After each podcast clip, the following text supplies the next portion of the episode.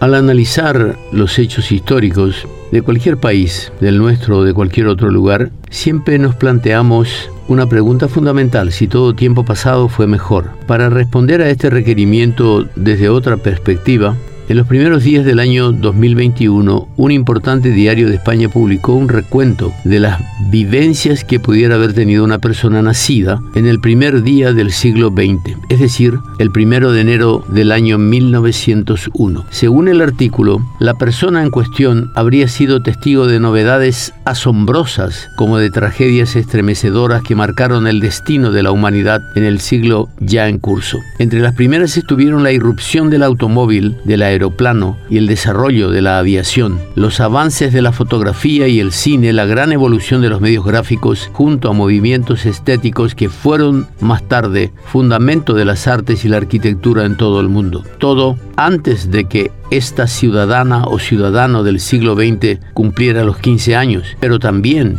y a esa misma edad, habría escuchado los estampidos de la Primera Guerra Mundial desarrollada entre julio de 1914 y noviembre de 1918, y cuando llegaba a los 40 años de edad, hasta pudo haber estado presente, si fuera varón, en la segunda, desde septiembre de 1939 hasta septiembre de 1945, como también habría participado o sufrido la guerra civil que ensangrentó a España entre julio de 1936 y abril de 1939. ¿Y cuál habría sido la experiencia de alguien que naciera en el Paraguay en la misma fecha? Pues no tendría sino cuatro años cuando sobrevino la revolución liberal que tras cuatro meses de sangrientos enfrentamientos armados desalojó del poder al Partido Colorado. Con 12 años ya habría visto pasar nada menos que 11 presidentes por la Casa de Gobierno, cambios forzados por las ambiciones de turno y de maneras violentas en la mayoría de los casos. A la misma edad y antes del 15 de agosto de 1912, fecha en que asumió el señor Eduardo Scher, el doceavo presidente del siglo, nuestro compatriota habría experimentado el terror con la guerra civil de 1912 y diez años más tarde la del 22, aún más sangrienta que la anterior y con más víctimas. Cuando cumplía 25 años, era ya un veterano testigo de nuestras lides democráticas, entre comillas, pues habían alternado en la primera magistratura unos 20 primeros mandatarios, prácticamente uno por cada año de su vida. Habría estado en las movilizaciones que culminaron con la masacre de estudiantes frente al Palacio de Gobierno el 23 de octubre de 1931 y al año siguiente, y si fuera varón, estaría en la guerra del Chaco para defender un territorio que nos decían era nuestro, pero que nunca había visto flamear una sola bandera paraguaya en alguno de sus enclaves. Terminada aquella contienda y exultantes por la victoria militar,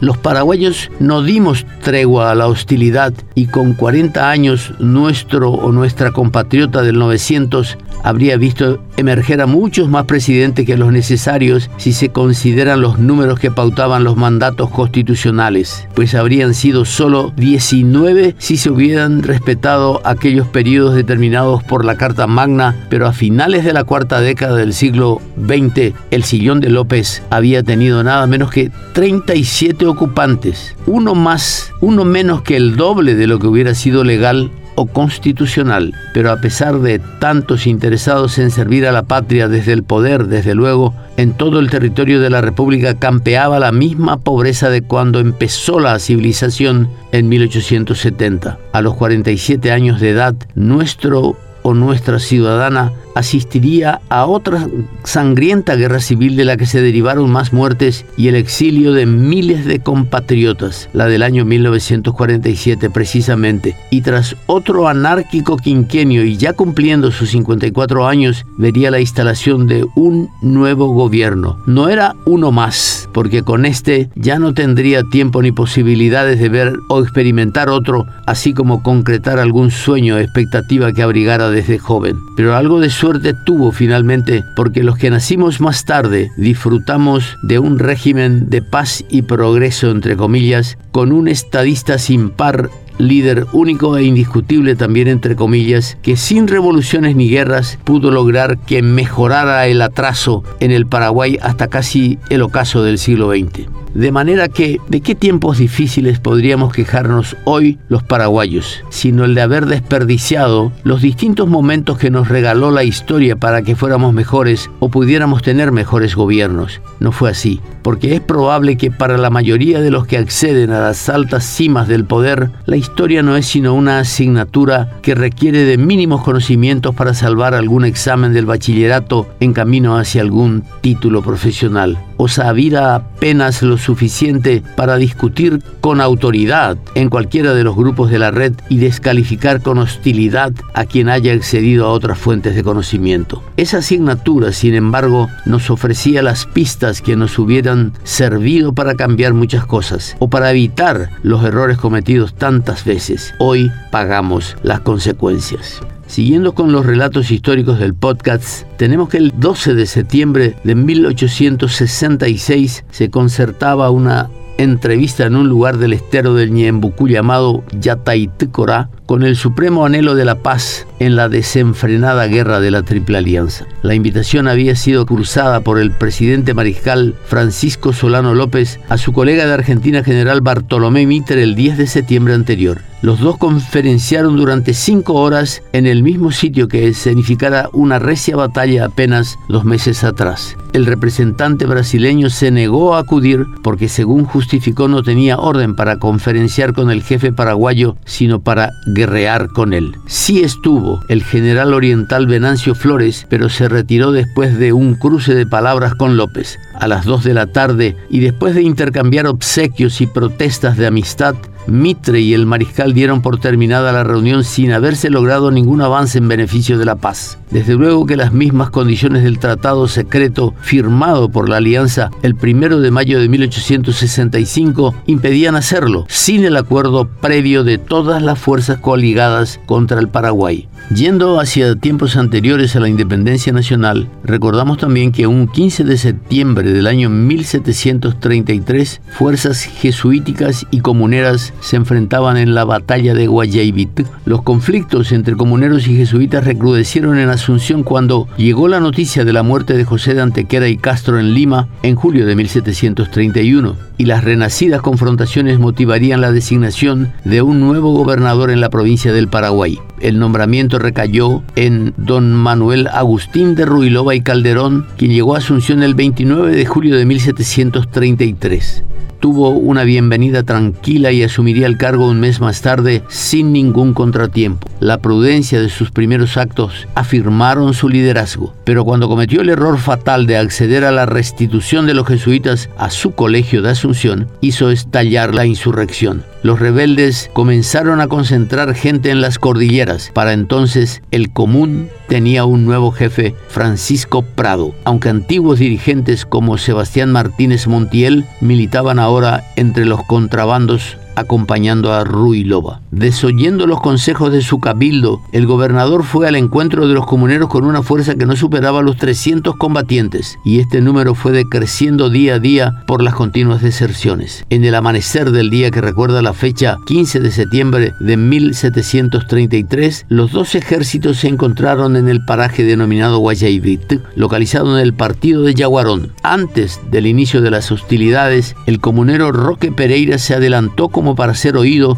y gritó con toda su fuerza hacia las filas del gobernador. Caballeros, todos los que reconozcan la autoridad del ilustre común vengan a sus banderas. Casi toda la tropa abandonó a Ruilova, quedando con este solo unos pocos oficiales. Enfrentado a lo que ya era una derrota segura, el gobernador gritó ¡Viva el rey! mientras se iniciaba el ataque de los comuneros. Estos, a galope tendido y gritando ¡Viva Felipe V! ¡Muera el mal gobierno! cayeron sobre las menguadas fuerzas del gobernador. Este, malherido en la primera carga mientras a su lado caía muerto el regidor Francisco Báez. Sin nadie que lo defendiera, Ruilova fue rematado a sablazos. Antes de expirar, solo pudo pronunciar Nuestra Señora del Rosario, sed me propicia. La noticia del resultado de la batalla llegó a Asunción al mismo tiempo que la carreta que conducía al cadáver. Esta vez no hubo euforia ni arcos de triunfo todos sabían que cualquier festejo solo haría más dura la represalia que se avecinaba. Y volviendo a la guerra del Chaco y sus acontecimientos más importantes, tenemos que el 15 de septiembre de 1933, exactamente 200 años después de la batalla de Guayaquil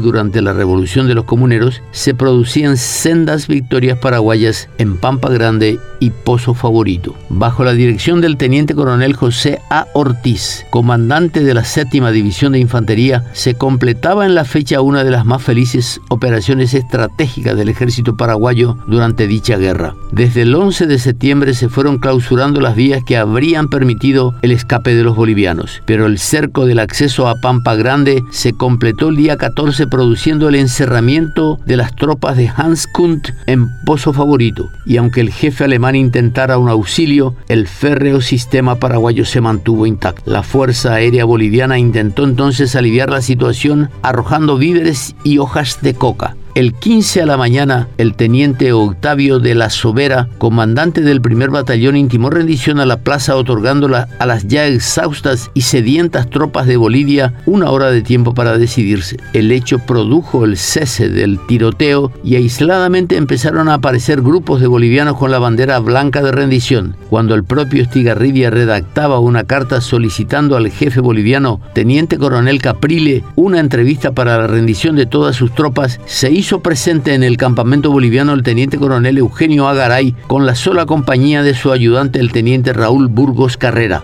El jefe paraguayo invitaba a Caprile a una honrosa capitulación. ¿Cómo se atreve usted? contestó el boliviano. ¿No teme que le aniquilen? Garay replicó. No hay duda que personalmente estoy a merced de ustedes, pero mis valientes están muy cerca y sabrán, en todo caso, vengar el asesinato de su jefe. El acta de rendición fue firmada esa misma tarde.